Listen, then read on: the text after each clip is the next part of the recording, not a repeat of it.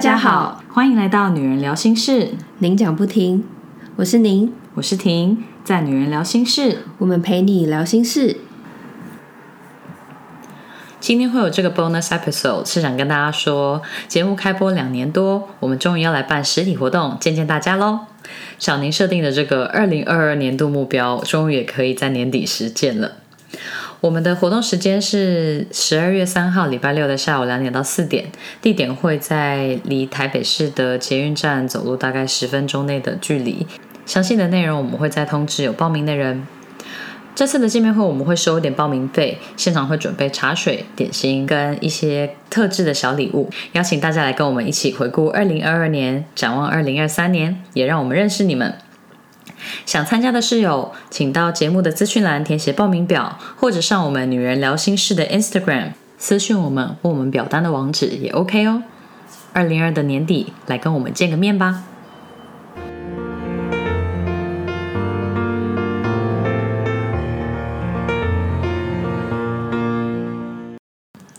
公布完见面会的讯息，我们今天的 bonus episode 也来跟大家分享一些之前录的小花絮。我们有把这些花絮集中在一起，那大家就来听听看小宁有哪一些分享。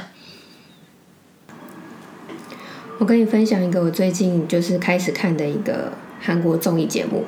虽然你好像没有在看综艺节目，嗯，我没有在看韩综，韩剧我看，但韩综没有看。但我不是很爱看《Running Man》嘛，然后它里面的其中一个主持人就是他们的国民 MC 刘在熙。然后他呃现在有个新的节目叫《韩星地带逃脱任务》，然后他就结合了他自己跟李光洙还有少女时代的余力，嗯，那他们三个一起主持。那这个我觉得很特别，是它有一个节目的设定，就是呃他们设定是因为可能未来的世界会有很大的变化，不管是因为疫情啊，或者是因为其他的状况，那可能都会跟我们现在生活的世界不太一样。那他们就会设定一个情境，他们称为地带。那这三个主持人就要想办法在那一集的情境里面，你要存活四个小时。你只要超过四个小时，你就等于是成功这样子。然后那时候看到这个节目设定，会觉得哎，好有趣哦。然后他也有一些预告，比如说像是呃枪战啊，还是什么的。然后我就想说，就是到时候一定要看。所以从他第一集上架的时候，我就开始看。然后第一集是在讲。嗯，就是你不能被看见，所以他们要在四个小时之内，你完全不能被任何就是有眼睛的东西看见。因为它那个场地，它就会设置很多眼睛。那第二集是跟水、山温暖有关的，然后第三集是呃他们的有点像僵尸的那一种。然后第三集其实我就已经觉得有点有点不舒服，因为我就是不喜欢看一些可怕的或者是恶心的，可是我又觉得很很好笑，嗯，就很想看，但是又觉得画面很丑。所以我就会稍微就是遮一下那个，因为我用手机看，我就稍微遮一下手机，然后只看字。然后呢，这真是很荒谬，手机很小，你还是遮手机只看字，你这跟看鬼片一样哎。对，然后第四集它就是鬼片，第四集它就是进到一个屋子里面，然后里面就有非常多各式吓人的东西，不管是扮成的鬼，或者是那种没有人在但是会动的的物品这样子。然后我那时候看到第四集预告，我想说完蛋了，我真的很想，因为看起来就很好笑，可是我一定不敢看。对。然后因为刚好我前几个在跟姐妹们一起去宜兰玩嘛，然后我们住在 Airbnb 里面，我们一进去，他们都 setting 好之后，我就说：“哎，你们现在有要出门吗？”他说：“没有啊，因为他们就想要休息一下。”我说我有个不情之请，我说因为我真的很想看这一集，但我很害怕人看。我说你们可以陪我吗？好笑哦！天哪！所以你们去那边的第一个行程就是看这个对对对，然后因为他那边就是刚好是沙发对着白墙，然后他本来就有投影幕可以让你看很大。对，然后他们就说哦好啊好，啊，他们都没看过，所以四个就三个人陪我看。然后你知道，因为还有一个沙发，所以我是整个人坐在沙发里面，然后拿着他的抱枕。可是我还是很害怕，所以我几乎是用抱枕遮住了。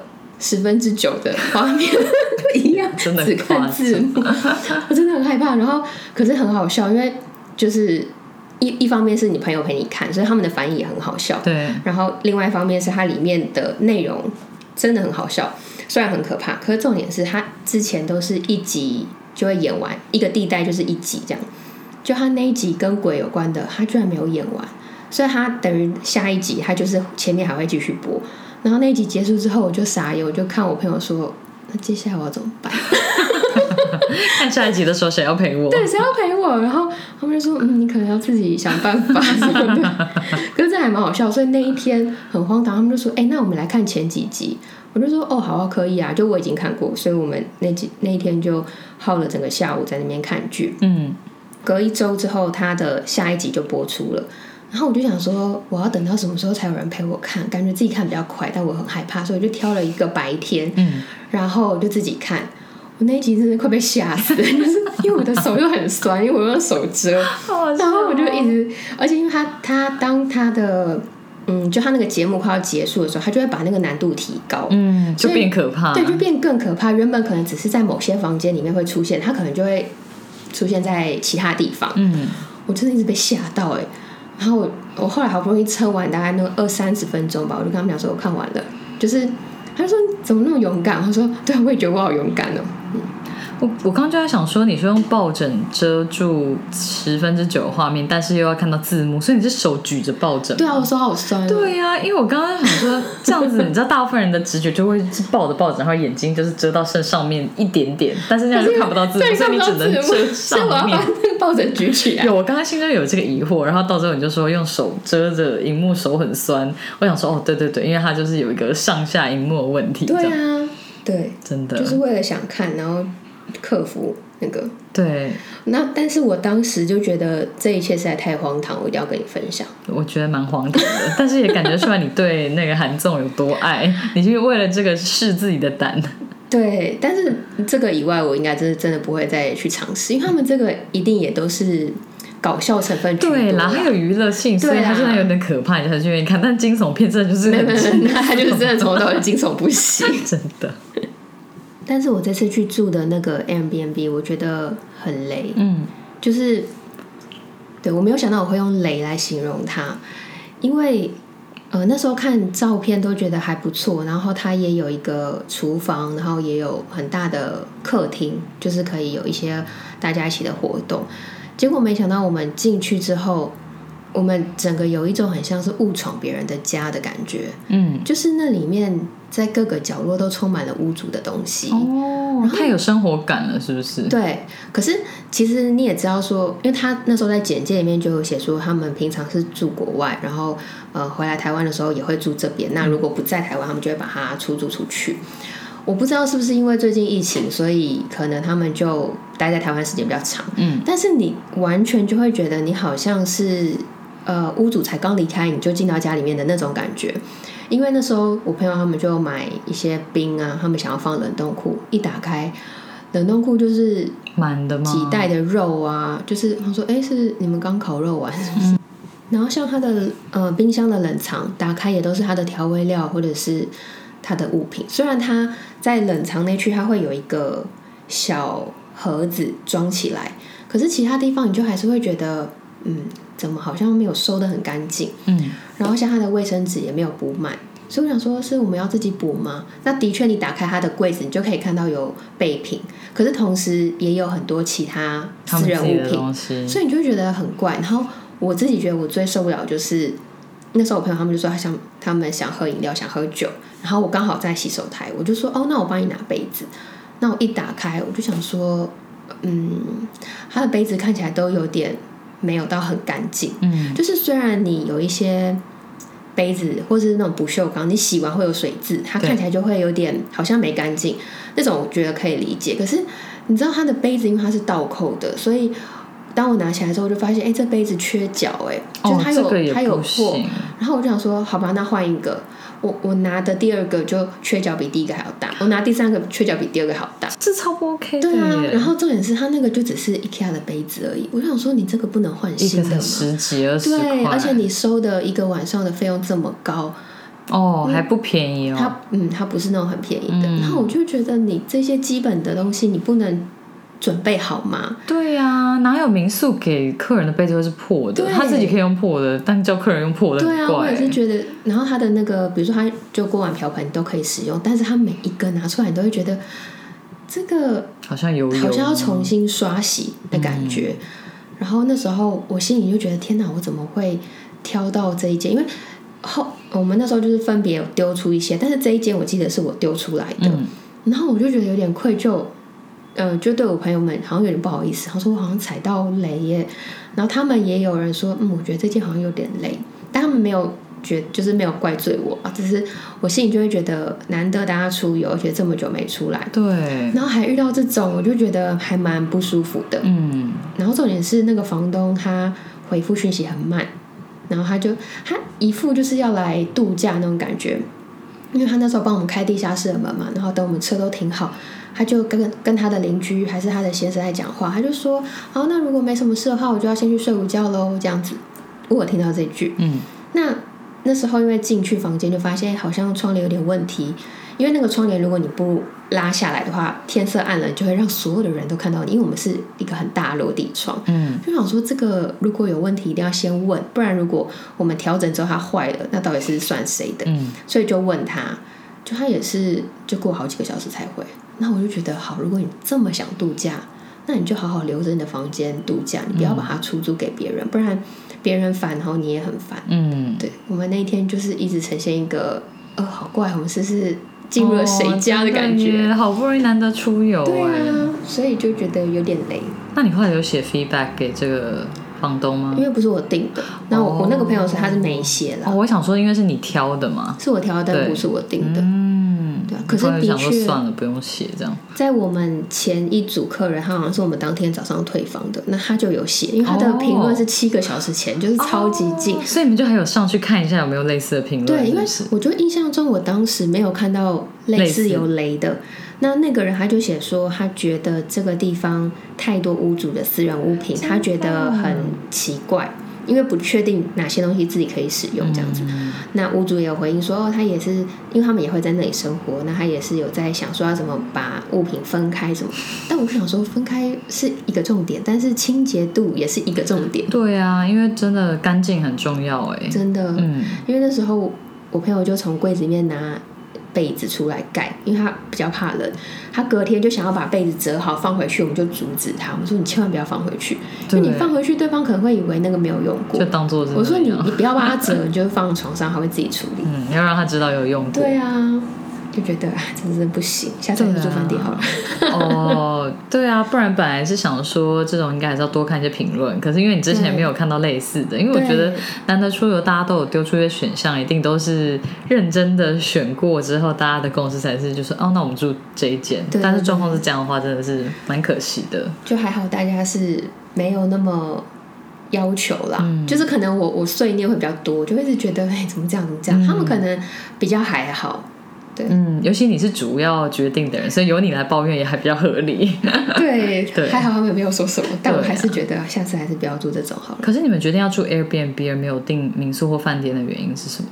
因为我们想有个共同空间可以聊天或什么。哦因为比如说像饭店，可能它除了床，它的桌子也比如说靠比较是靠墙，嗯，它没有一个很像客厅的那个样子。哦懂懂懂，就是对那共同空间。对对对，那民宿的话也是啊，它的共同、共同空间就是嗯其他整个人民宿的人也可以用的。对，我们就想说选一个私人的，懂了解，难怪你们会找 Airbnb，因为这样听起来的话，真的是 Airbnb 比较适合。不然如果是饭店的话，就要到那种有一房一室的那种，，就要嗯选比较大的嘛。对，懂。我觉得你讲说就是杯子缺角啊，我觉得就嗯有一些如果是比较长辈或是年纪比较大的人，或是我觉得可能是看生活使用习惯吧，就是也是会有那种盘子有缺角，他可能就觉得平常拿来放骨头啊，或者放一些小东西之类的，他就觉得缺角没什么关系。但每次看到的时候，你都会觉得说那东西又没有多少钱，除非你是对它很有。情感，你可以把它留下来装别的东西，就不要是食物之类的。嗯对啊，不然的话就是会有那种，嗯，他明就已经缺角，他已经不适合用了，那为什么还要一直留在那边？因为餐具有缺角，不是也是不太卫生吗？就不好哦清理。对啊，对啊，或者是说有一些锅具或者什么之类的，你就感觉它经年累月很有嗯年岁，或者是说就是它可能底部也是就比较黑或者什么之类嗯的。有些你真的是觉得可以换一换了，可是就是长辈那种，就是或亲戚，你也很难跟他们讲什么，就可能会觉得说用那个不是那么健康，或者是说有一些煮好的东西，长辈可能就不像我们会用玻璃盒啊或者保鲜盒之类的，嗯他们可能就还是会装塑胶袋。虽然说它可能也是是等它凉了之后再装。可是你就会觉得说啊，其实现在有一些是更健康或是更环保的方式，可是呢，就是不是他的生活习惯，所以你也很难叫他去用这样。对，嗯，然后像就是我们。家有用厨余机嘛？然后我们家跟我爸妈那边都有，我们是就是接收他们之前有就是已经不用的这样子。那我爸之前就是也是买了一台新的，然后他就是说他那个是在虾皮上面买的，那他就说上面就是有好几台都是这样，他们那种都是很新，然后就有二手，因为他们就说自己用觉得很好用，买给长辈，想让长辈用，但是长辈就还是不习惯，对，所以他们就是再把它放到虾皮上去卖。我就跟老王说，这样子我们。如果要换新的时候，你就是也可以去上面看啊，因为那种就是它是真的用不到，所以它会是二手价嘛。因为有些东西你就会想说，等双十一或者是那种比较大的促销就可以买到比较便宜的。但是有一些那种二手的，那你其实什么时候买都可以，因为它就是已经用一个比较优惠的价格去出清掉它本来是美意，但是长辈又不用的东西。对啊，所以我觉得有些东西真的是。随着科技与时俱进，会给你的生活带来很多方便。但是，当跟长辈习惯不一样的时候，你还是要有一个心理准备，就是你买给他那个东西，他也不见得会用，或者他可能会不习惯。对，嗯，像我觉得我爸已经是很三 C 的人了，然后我们就觉得说，像他之前也蛮常看书啊，或者看周刊那种，那时候也是有买一本电子书给他，可是我觉得还是用不惯呢。哦，嗯，他就没有特别在用，我觉得也是觉得说，哦，因为我爸这种感觉已经还蛮科技的人，有些东西他可能就是不符合他的使用习惯，他就是就算这个东西很好，他也不见得会用，嗯，对，所以就是我觉得有些东西可能可以买来，然后让长辈用一用。就是如果你家也想要的话，就先让他用用。他如果用得惯，你再去买一个。不然的话，你就可以直接接收。对，真的是一个很好的方法。对啊，真的。而且你说你爸会用虾皮看，我就已经觉得很厉害。啊，已经很三 C 了，对不对？对，因为我们今天也是才跟朋友聊到说，就是长辈不爱用 Uber Eats 这件事情，就他们就是不爱用那种点外卖的。就是像我觉得年轻人就觉得说点外卖很方便啊，因为就是直接送到家里。但他们就说有些长辈可能就觉得说，哦，又不知道他那个东西的分量是多少，或者说什么他还要额外跟我收运费。之类，所以他们就宁愿走到家里巷口那种，就是卖便当的，或者是直接去买饭这样。可是我觉得，像我们就觉得，像你可以点到比较远的东西，很方便呐。可是我觉得，真的目前有听到有一些长辈都有个倾向，就是他们不爱点外卖的东西。哦，对，会不会是有些人会觉得说外面的东西比较？没那么健康，或是会比较油腻。对，我觉得也有一些关系。对，嗯，所以就是大家的习惯真的是不太一样。真的，但是在民宿还是不可以给人家用破掉的东西，还是要讲。真的，结论是这个很不 OK。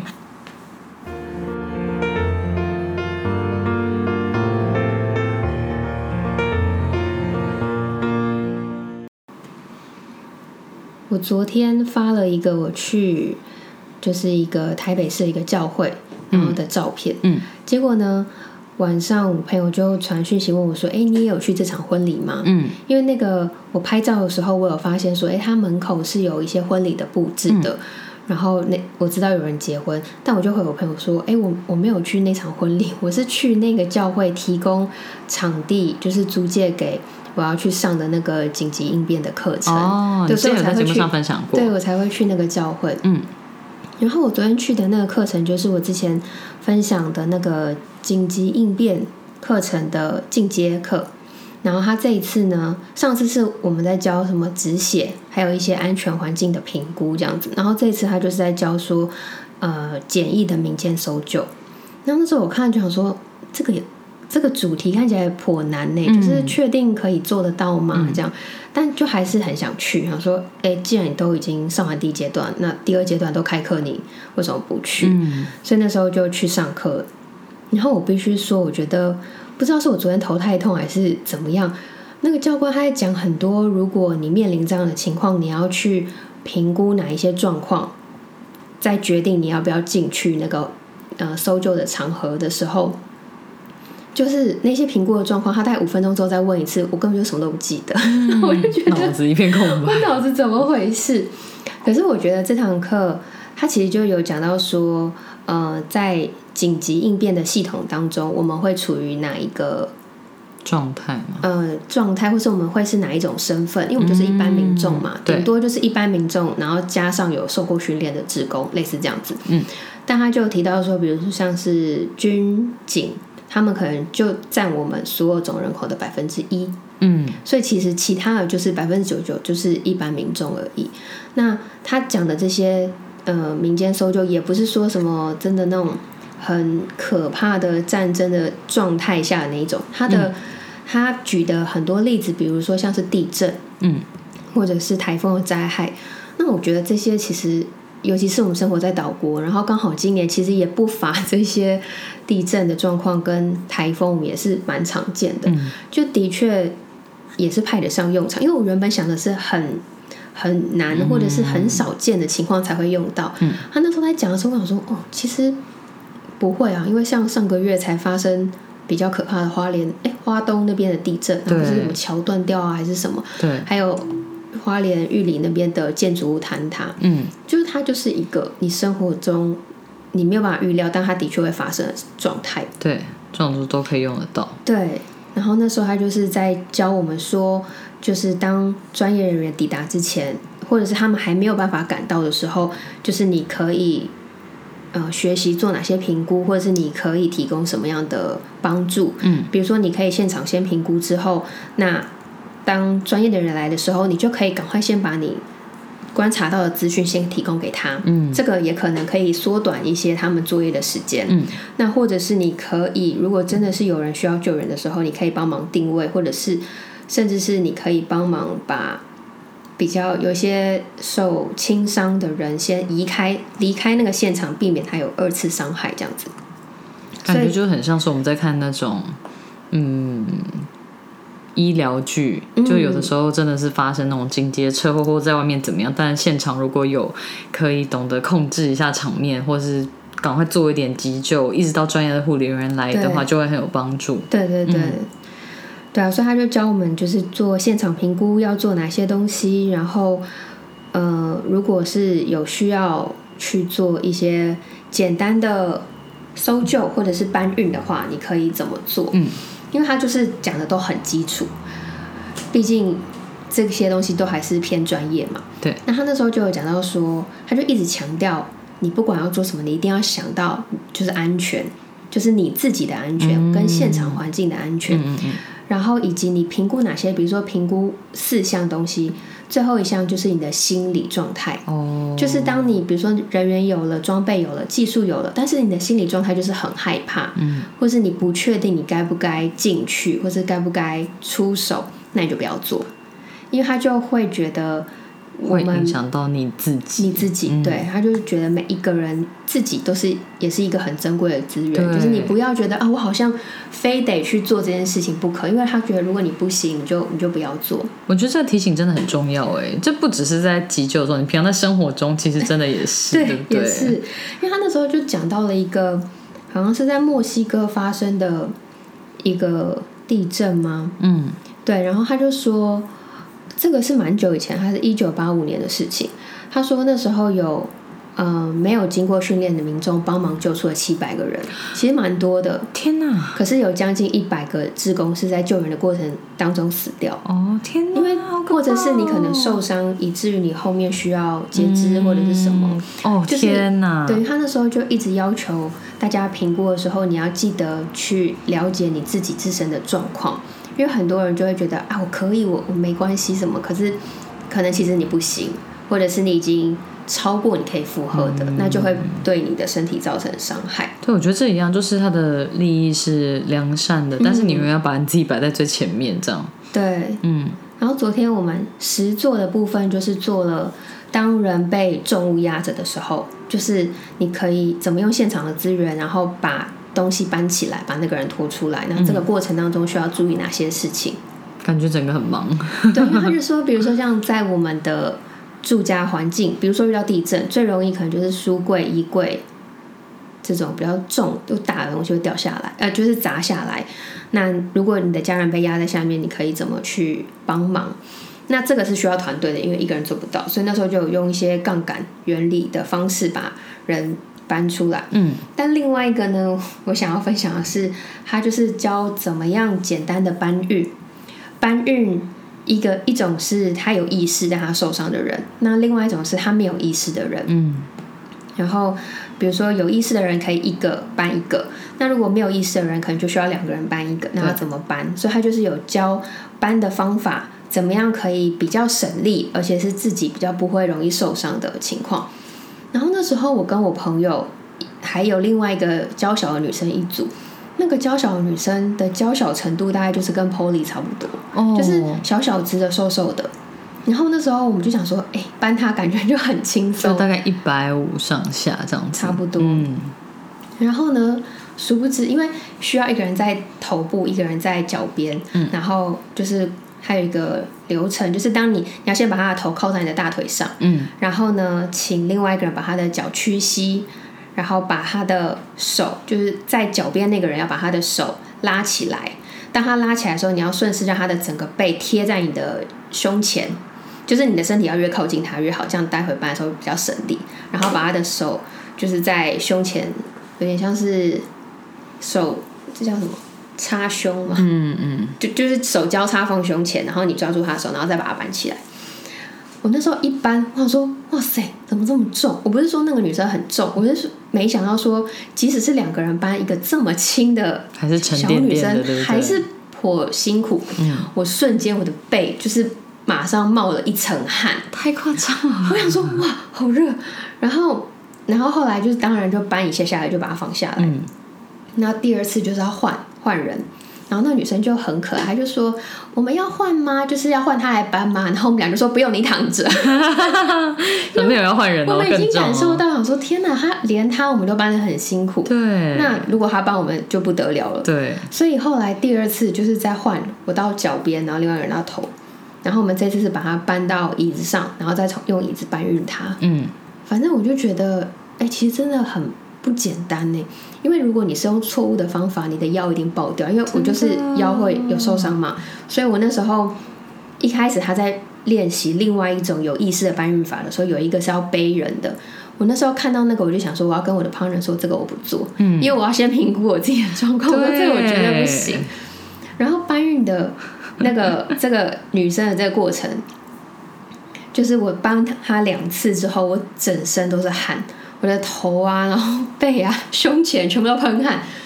后来结束之后，因为我刚好接我妹嘛，我就嗯接她回家的路上，我就跟她分享这个过程，然后她就说：“那她说，那你看你才搬两次，你就不行了，那你去上这个课，就到时候可以发挥什么作用？”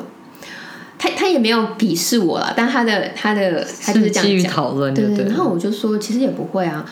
我觉得这种东西它虽然很简单，但它是的确需要技巧的。如果我到时候我我没有办法成为那个搬运的人，但我可以成为就是现场教导其他人怎么样搬运会比较省力，或者是比较不受伤的方式。我可以成为那个嗯提供协助者，不一定是要用体力嘛。然后我妹就说：“嗯，这样也是啦。”我说：“诶，对啊，他讲的其实蛮有提醒的，因为像我的确是在体力上无法提供什么 太庞大的协助，但是可能呃有一些技巧或者是有一些基本的概念你学起来，其实如果有一天真的需要的时候，它还是可以派得上用场。嗯，对啊，所以就上这个还是有意义，这样。对，就短短的大概三个小时的时间，就觉得收获蛮多的，然后当天可以睡得比较好，真的不累，被放电 again，真的。嗯，对啊，我就觉得，呃，上次有分享过，这是壮阔台湾办的活动嘛，其实应该现在也有不同的单位有在办类似的，因为我记得前阵子有看过其他的。如果室友们有觉得听了之后有兴趣的话，其实也可以找找看。它也是叫紧急应变课程吗？你说这一次的吗？嗯，你说其。他的？其他的我不太确定欸、我说就是你这次参加的，我这次的也是紧急应变嗯课程的进阶，因为他就会要求你一定要上过第一阶段才能再上课。所以他就是大家如果是有兴趣的话，用关键字找就找得到。对对对。嗯，了解。如果你喜欢我们的声音、节目内容或我们分享的心事，欢迎订阅这个 podcast。如果你是用 Apple Podcast 收听，请给我们五颗星的评价，给我们鼓励哦。有任何话想对我们说，都可以写 email 给我们，或者是在 Facebook、IG 搜寻“女人聊心事”，您讲不停就可以找到我们喽。我们经常会在 IG 开征求听众们意见和经验分享的调查系列，有兴趣参与调查的室友们，记得追踪我们的 IG，我们会把相关的链接放在 Podcast 的资讯栏中。女人聊心事，陪你聊心事，我们下次见，拜拜